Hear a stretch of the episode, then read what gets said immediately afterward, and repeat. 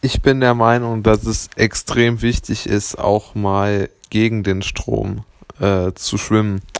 Vor allen Dingen, wenn es darum geht, seine eigenen Entscheidungen zu treffen, ist man, glaube ich, immer ähm, von dem Gedanken betroffen, dass man sich zu sehr an Sicherheiten oder an Konventionen hält. Also wenn ich daran denke, was so meine Mitschülerinnen und Mitschüler aus der Schule gemacht haben und äh, welche Vorstellungen vom Leben die so hatten, dann hat sich das immer alles sehr äh, überschnitten.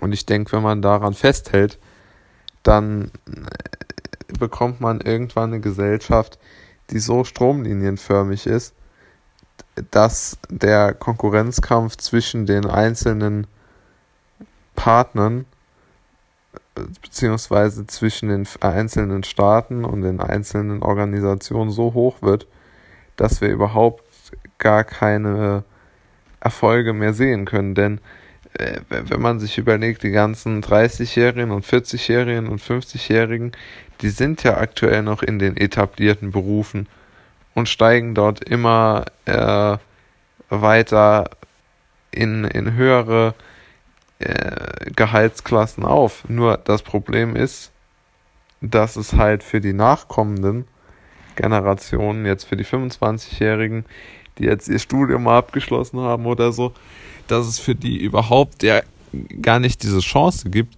weil ja der Platz an der an der Sonne äh, des sicheren Jobs, den sich viele wünschen, ja schon besetzt ist durch jemand Älteres.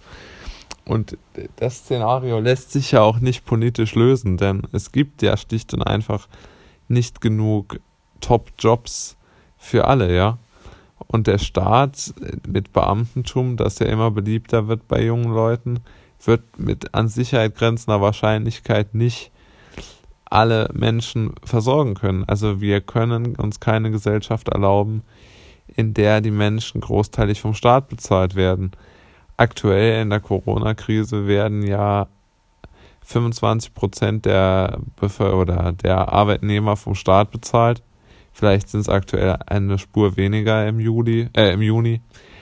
Aber wir werden dort langfristig Probleme kriegen, wenn wir nicht endlich dafür sorgen, dass wir wieder mehr äh, privatwirtschaftliches Engagement bekommen. Sprich Unternehmensgründung, sprich Risikoübernahme sprich Aktionärsgesellschaft, ja.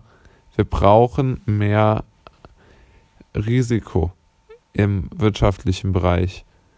Und ich denke, wer mehr Risiko geht, der hat auch mehr Chancen und er wird auch langfristig glücklicher werden. Und Risiko bedeutet vor allen Dingen gegen den Strom zu schwimmen.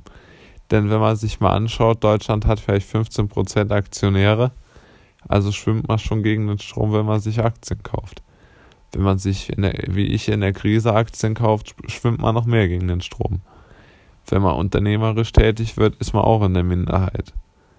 Also natürlich birgt das Ganze gewisse Risiken, das ist völlig klar, aber es birgt natürlich auch sehr große Chancen. Und ohne Risikonehmer würde es unmöglich sein, eine stabile Gesellschaft zu erhalten.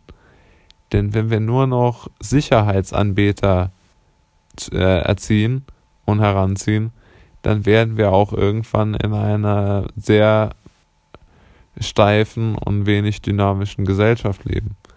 Und ohne Wachstum geht alles äh, zunichte. Und wir sollten schon mal hinterfragen, ob wir mit dieser Sicherheitsmentalität weiterkommen oder ob wir uns damit selbst zugrunde richten.